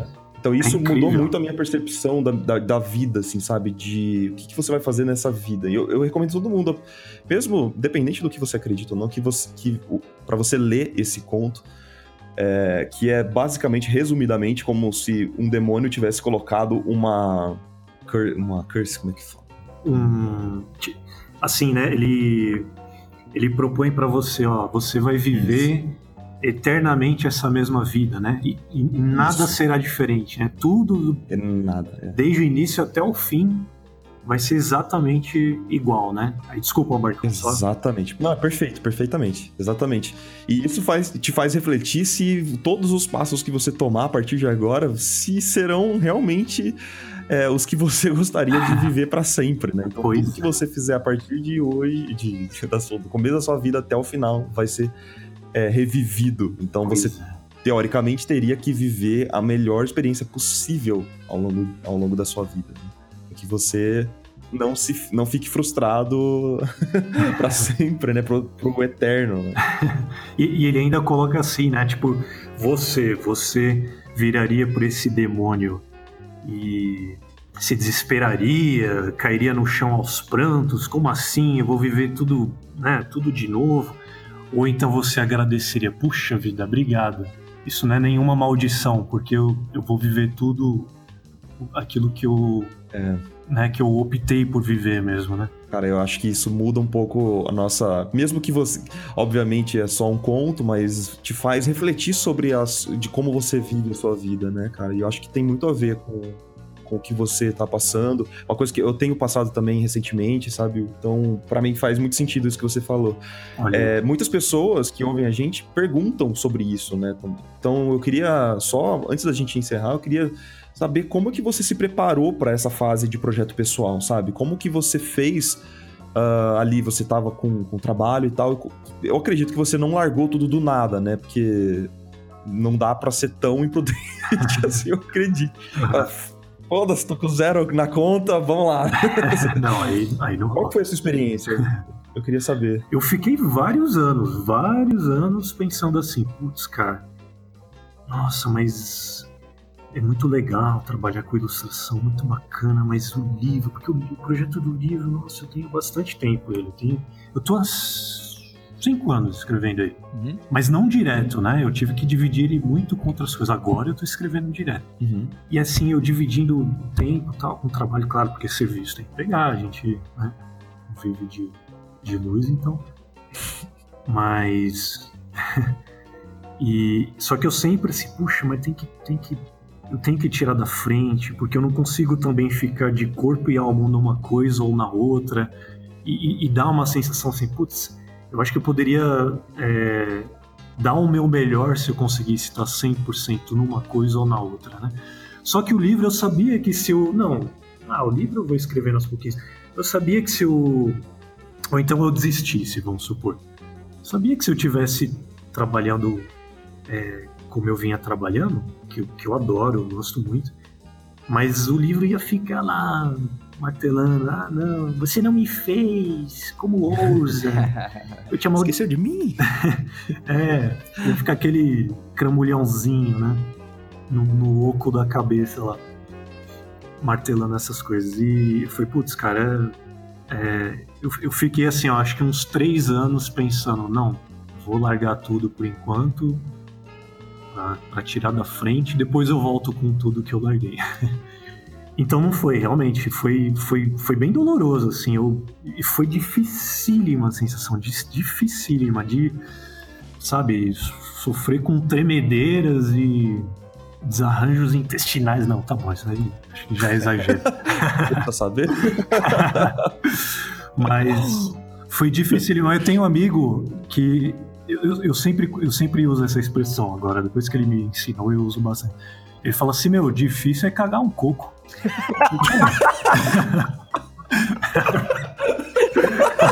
É muito bom, né? É mesmo, cara. O resto. Tudo. Nessa perspectiva, tudo fica mais tudo fácil. Fica é mais fácil, cara. Oh, e, e, e, não, e o. o... e vocês me chamaram. Vocês me chamaram pro, pro Iconicast até falei, pô, deixa eu dar uma olhada, né? O Henrique me mandou o link. Eu já tinha visto algumas coisas.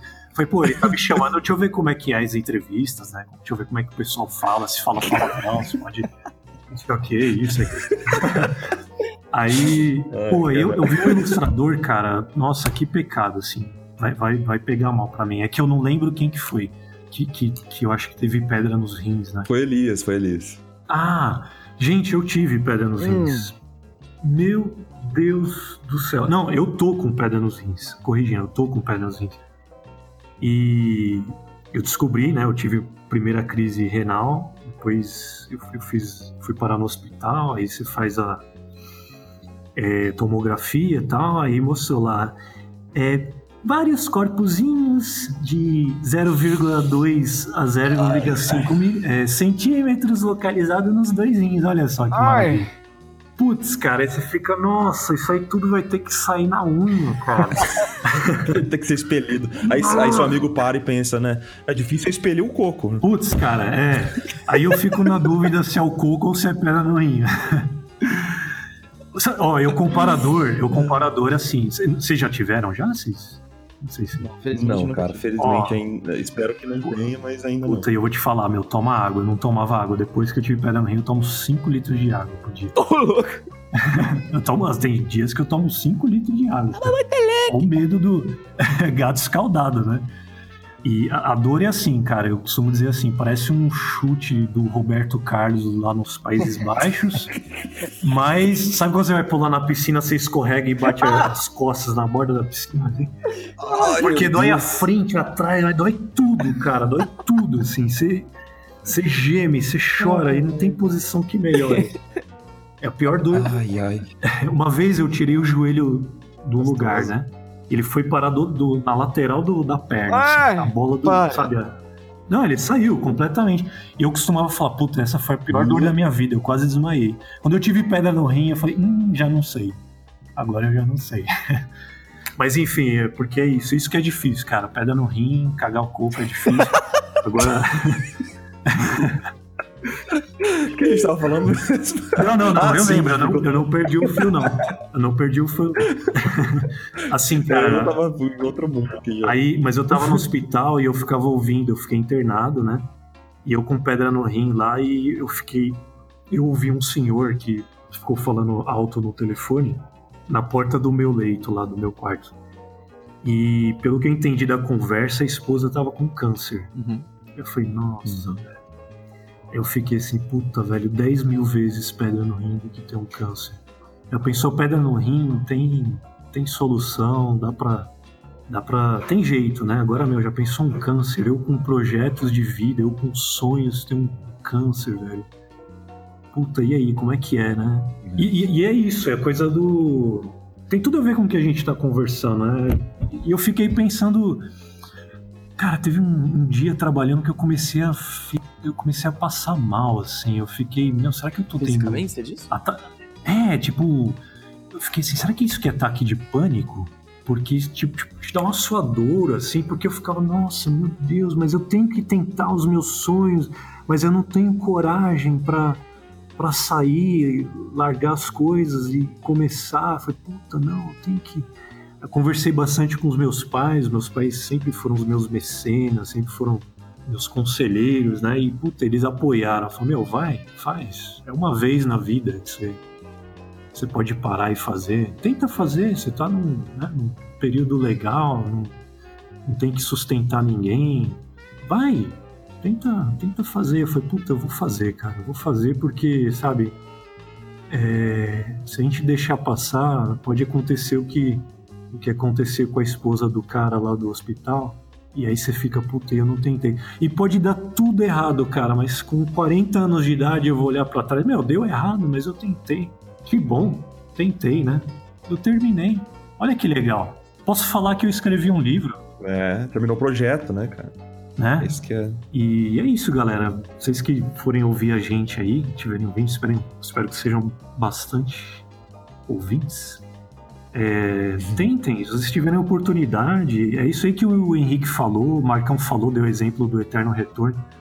Meu, pega, pega um ano, dois anos, se tiver oportunidade, não é todo mundo que tem, mas se você tem, cara, você.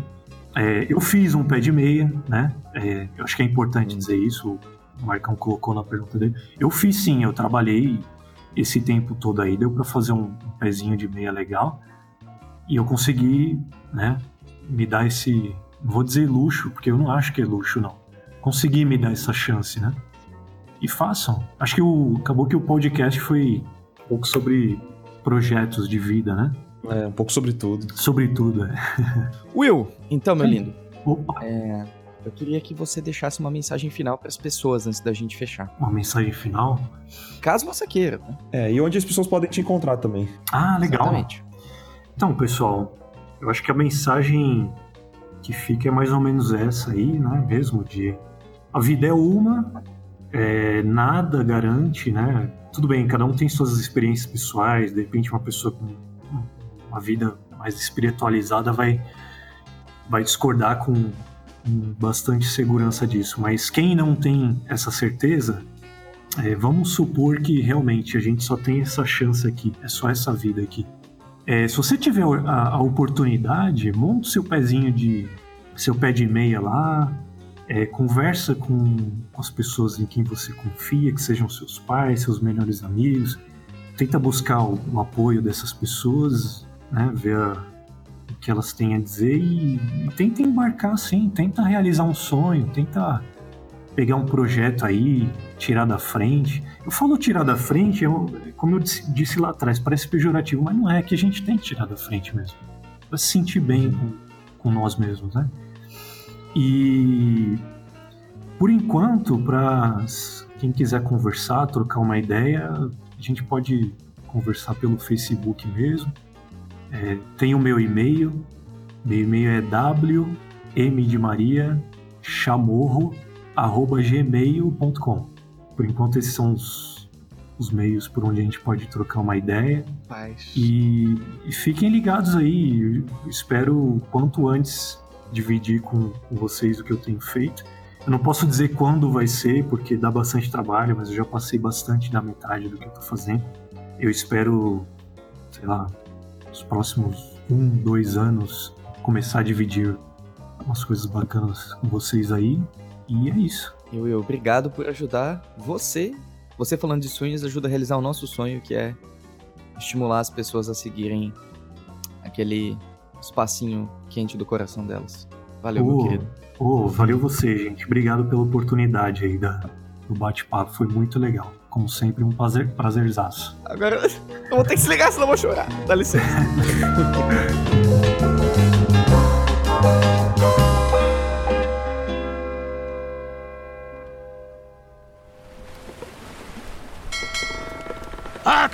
Seus papagaios bandoleiros! Chegou a hora de ler alguns recados da garrafa.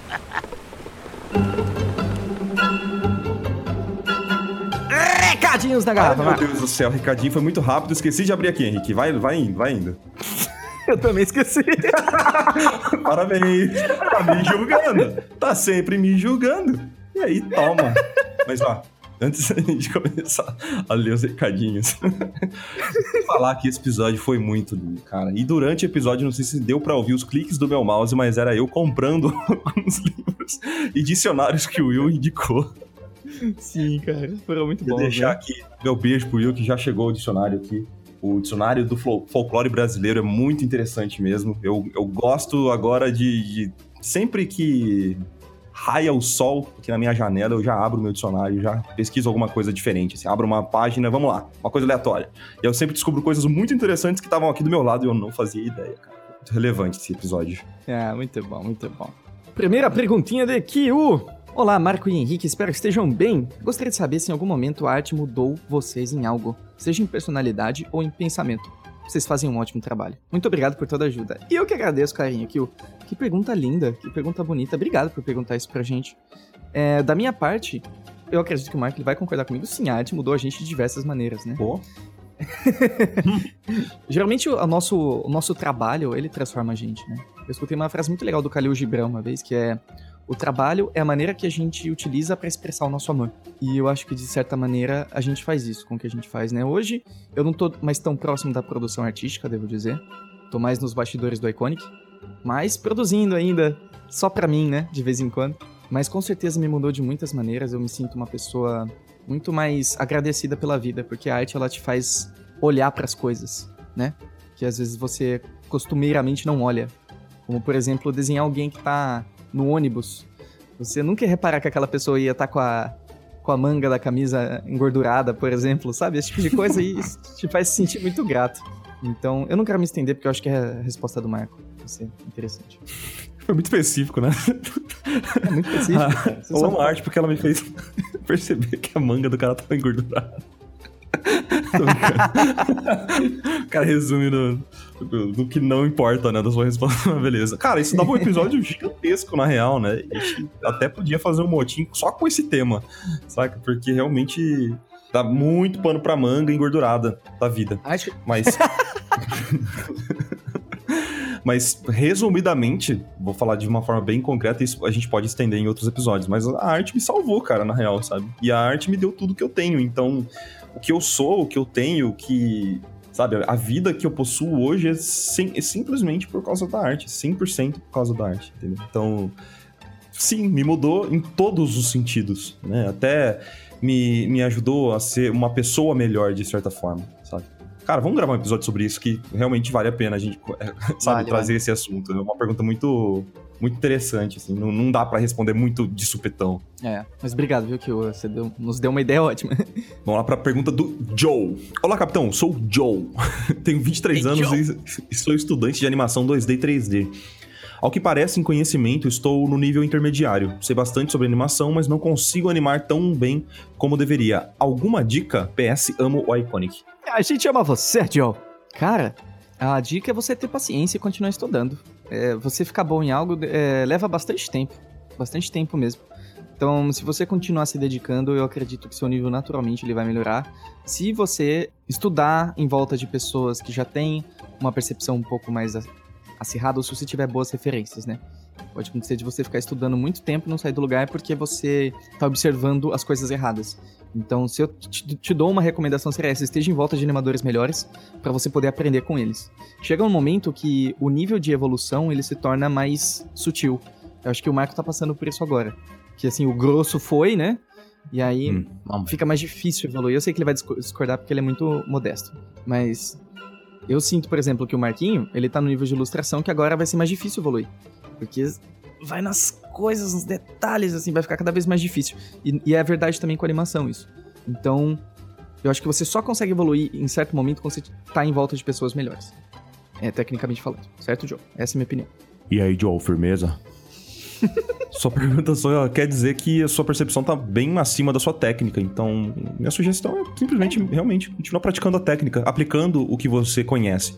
Não, você só vai conseguir aprender realmente se você aplicar. Então, acho que é, é, claro, a gente tá lendo uma pergunta super curta, né? Não tem como a gente conhecer seu trabalho tão, é, tão a fundo e entender exatamente quais são as suas, suas dificuldades, mas minha sugestão é essa, cara. Pratica bastante, sabe? Você só vai conseguir aumentar a sua técnica para que chegue num nível próximo da sua percepção se você praticar e colocar muito em prática, entendeu? Então, uhum. a minha uhum. sugestão é essa.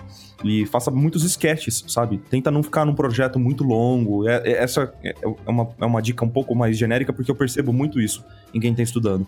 Que fica em projetos muito longos, fica um mês uma pintura, um mês um projeto de animação, por exemplo, sabe? Eu faria mais em menos tempo, sabe? Então, sei lá, faz um sketch de. Eu não sei como é que eu posso falar, um sketch de animação 3D, sabe? Sei lá, pega um, um, um personagem e faça uma animação é, em um dia, em dois dias. Você nunca animou, né, Marco? Não tô falando para ele fazer uma animação de cinco minutos, mas, por exemplo, um movimento por dia, sabe? De coisas diferentes, para que ele sempre esteja a, aplicando isso. Entende? Sim, não tô falando para ele criar uma animação e renderizar ela em um dia. Eu sou louco também, né? um Sei movimento lá. que seja. Sei lá. Muito bom, muito bom. Ele quer ser animador, tem que fazer isso aí, cara. E Saldanha disse o seguinte: Oi, equipe incrível, icônica, você que é incrível. Olá, Saldanha. Durante o Brinquedos que marcaram a época, me peguei pensando sobre como animações e brinquedos andaram sempre juntos.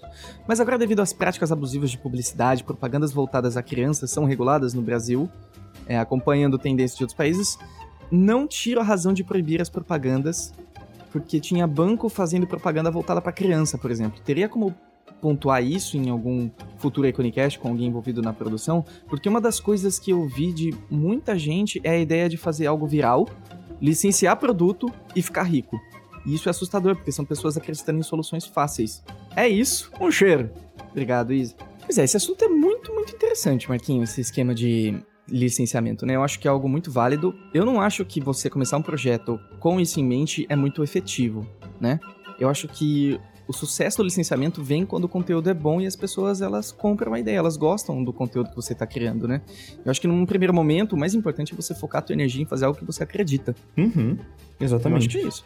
Eu não acho que, sinceramente, um projeto tem que ser julgado pela proposta inicial, sabe? Se alguém começa um projeto para ganhar dinheiro, por exemplo, beleza. Eu acho que cabe ao consumidor julgar isso entende?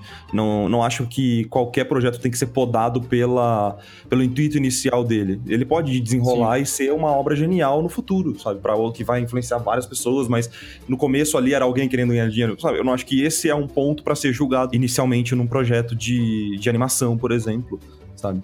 Mas eu entendo o seu ponto e a gente estava até conversando que seria um ótimo também assunto para um podcast, sabe? Trazer um especialista para trazer outras opiniões e a gente discutir isso. A gente discutindo que chegamos em, em ideias novas e, e, interessantes aí para o futuro. Sei lá. Com certeza. muito legal, ideias muito, muito boas nesses, nessas leituras de comentários. orgulhoso. Mr. Sharkovitz. Beleza. Sharkovitz. Sharkovitz.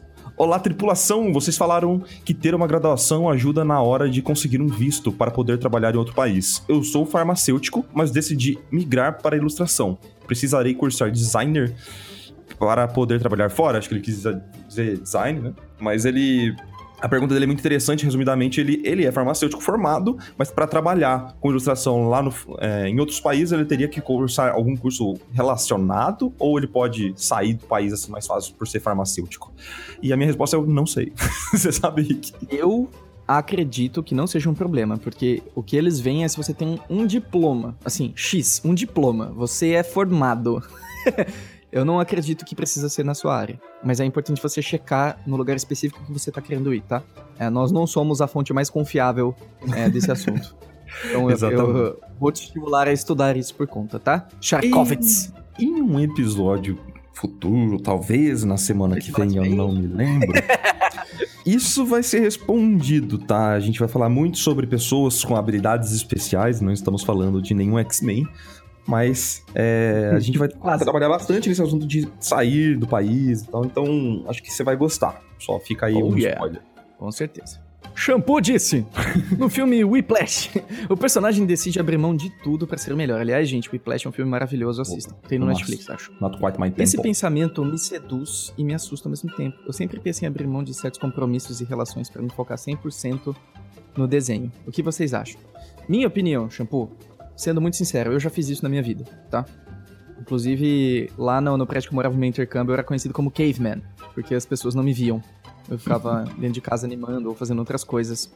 E foi uma escolha. E para mim, naquele momento, fez sentido. Então, numa determinada época da minha vida, fez sentido fazer exatamente isso. Esquecer tudo e ficar só desenhando e ótimo, né? Hoje não faria sentido para mim. Então, o que eu te convido a fazer é ver o que faz sentido para você hoje. Eu acho que seria muito mágico eu falar para você, não, você tem que saber balancear as coisas. Mas eu não acredito em equilíbrio. Eu acredito que às vezes a gente tem que colocar realmente o nosso coração 100% em alguma coisa mas não deixar os outros pratos caírem. Então, não, não esquecer da tua família, dos teus amigos. Talvez você pode diminuir a frequência, mas não abandonar eles. Sabe? Uma questão de você não deixar nada deixar de existir. Esse, esse, esse eu acho que é o ponto. O que, que você acha, Marco? Eu vou pegar no pé de uma coisinha específica da frase dele. Decide abrir mão de tudo para ser o melhor. Eu vou te dar uma notícia, Shampoo, que sinceramente, cara, é, eu eu tenho minhas dúvidas se você será o melhor de alguma coisa, sabe? Eu vou é. pegar bem no, bem no pé desse o melhor. Para que, que você quer ser o melhor? Qual é o intuito disso? Eu não acho que isso é assim uma vontade verdadeira e suficientemente boa para você levantar da cama e continuar trabalhando. Porque você, para que que você quer ser o melhor, sabe? Seja melhor do que você mesmo de ontem. Eu acho que essa que deve ser sua mentalidade, sabe? Acho que você deve querer ir atrás de melhorar como pessoa, como artista, enfim, como tudo. A mentalidade de ser o melhor é, é muito agressiva para mim, sabe? Principalmente quando a gente tá falando de arte, e arte no Brasil ainda. É, eu gosto muito mais desse outro pensamento, cara. Tem, faz sentido o que eu falei, Rick? Faz, e eu, eu tinha deixado escapar, não tinha lido isso.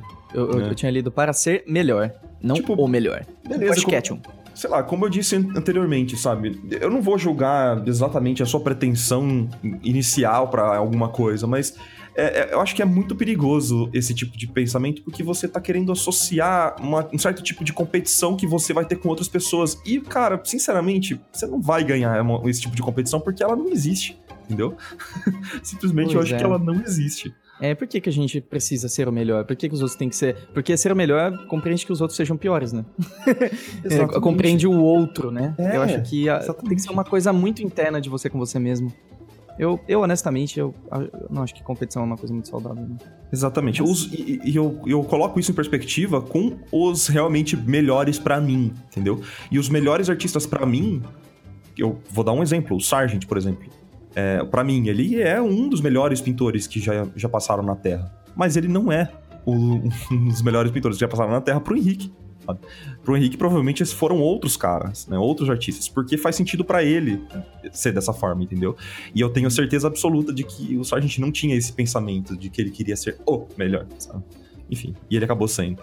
Então acho que você tem que se preocupar só em ter um, um ótimo trabalho e estar melhorando sempre. É, mas encara isso como uma uma dureza com amor, tá, Shampoo? a gente só está sendo um pouquinho duro com amor, porque a gente acha que você com certeza vai conseguir criar coisas maravilhosas e elas vão ser só suas, e isso, isso já é algo muito especial, sabe? Então Uhum. foca nisso, foca de ser melhor do que você ontem. Acho que essa é uma postura bem interessante. Como se fosse aqueles jogos de carro que tinha o modo Time Attack, que tinha o carro fantasma, da melhor volta feita. Sim, você é sim. como se você, você tá lutando contra você mesmo, contra a sua melhor volta, sabe? Exato. E mas se você quiser que ser o melhor, vá em frente, cara. Espero que isso gere um ótimo artista, um artista excelente que eu me inspire no futuro. E um ótimo aprendizado também. Cavalcante disse: Olá, capitães. Gostaria de saber como vocês fazem para conseguir ser tão equilibrados e se manter longe de polêmicas. Já me acostumei a trazer a raiva do meu dia para o meu trabalho, mas estou percebendo que isso tem me atrapalhado muito. Interessante. Interessante a pergunta, né? Tão equilibrados, se manter longe de polêmicas. Cara, assim, sinceramente, eu, agora, Marco, tá?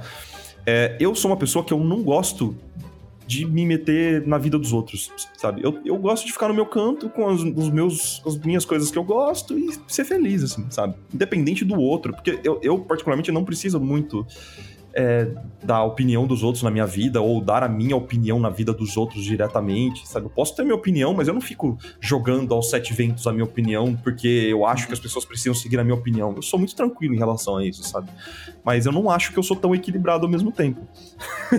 Saca? É que as, as pessoas veem uma versão editada da gente aqui, É, a gente no dia a dia, passando por dificuldades, né? É, então, isso que eu ia falar, cara. Que vocês têm uma visão é, minha e do Henrique que estamos. É, Nós trazemos artistas pra ouvir né, as histórias desses caras e tal. É, e por isso que a gente parece um pouco em silêncio, equilibrado e tal, mas a gente acaba, a gente sofre também, a gente tem to- todos os problemas que as pessoas têm, mas é uma coisa mais minha mesmo de não querer meter o dedo na cara de outra pessoa pra julgar ela, porque tanto faz, se não vai afetar a minha vida, o que essa pessoa tá fazendo e tal, eu acho que ela tem que fazer o que ela quiser, sabe? Muito bem. É, eu tenho orgulho desse meu irmão, viu? Ai, coisa boa. Cavalcante, falar o seguinte. É, no meu caso, essa questão de ficar longe de, é, de ser tão equilibrado, eu, eu não sou tão equilibrado, tá? Vamos começar por aí. O segundo é. Porque a, a vida, cara, a, a nossa existência é inerente ao sofrimento, não tem como a gente fugir dele. A gente aprende a lidar. Agora, em relação a polêmicas, isso é uma questão de, de princípio pessoal, assim. Uma coisa que eu coloco internamente, que é uma das minhas leis pessoais, é que eu não falo mal de outras pessoas. Esse é o ponto um. E eu não falaria nada fora da presença da pessoa que eu não falaria olhando pra ela. É, cara, verdade. outra coisa. Então, eu utilizo toda a minha energia pra construir.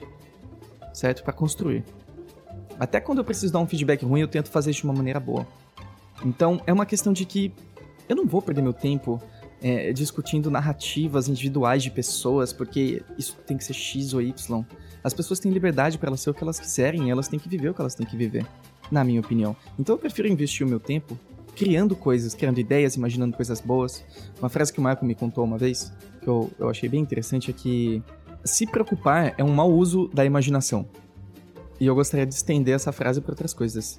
É, você criar histórias e popular a cabeça de outras pessoas com histórias de outras pessoas negativas é também um mau uso da imaginação. E um mau uso do nosso tempo. Então, tem uma frase que eu acho. Outra frase, eu adoro frase, né, Marco? Menino de frases. Momento de frases. Eu acho, eu, eu acho bem interessante que assim, mentes pequenas discutem pessoas, mentes médias discutem eventos, mentes grandes discutem ideias. Eu gosto muito dessa frase. Lógico assim, ah, então eu só vou falar de ideias agora, não vou mais falar sobre pessoas. Não, sim também. Eu falo sobre pessoas, eu falo sobre eventos. Mas é legal você ter isso em mente, porque pra mim faz muito sentido isso. Quando a gente tá discutindo coisas que são muito além de eu e você, ideias maiores, a gente tem a capacidade de construir coisas muito melhores. É isso que eu acredito. Perfeito, Riquito. Cara, acho que foi bem produtivo o, o papo de hoje. Eu acho que esse tipo de coisa a gente realmente tem bastante em comum, né, Rick? A gente não tem um contra-argumento aqui, por isso que a gente sempre vai. vai É. acaba, a, a gente acaba que cai meio que na mesma resposta, então eu concordo com, com o Rick, assim, não tem muito o que acrescentar. Mas foi, foi muito produtiva essa sessão de leitura. A galera mandou perguntas muito legais, muitas perguntas. A gente teve que selecionar de muitas perguntas e a gente deu bastante. Então, muito obrigado, galera. Realmente foi muito produtiva essa semana aí. Queria agradecer a todo mundo que mandou a sua mensagenzinha, tá? Não se esqueçam é, de deixar a sua avaliação aí, se vocês gostaram desse episódio. Esse episódio em especial foi um, um, um episódio que me marcou bastante, assim, porque eu já falei lá pro, pro Will, pessoalmente, quando a gente tava gravando e tal, que esse, esse foi um cara que me inspirou ali também, saca? Bastante. E eu respeito demais, assim, então foi, foi ótimo conversar, conhecer ele mais, mais a fundo no episódio. Então espero que vocês tenham gostado. E, e é isso aí.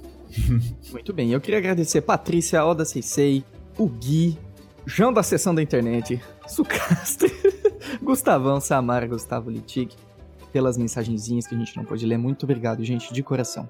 Se vocês quiserem deixar sua mensagenzinha nos recados da garrafa, é só clicar no link na descrição aqui. E eu acho que é isso, meus queridos. Fiquem agora com uma mensagenzinha para calentar vossos corações e até a próxima. Beijinho. Beijo. Tchau, tchau.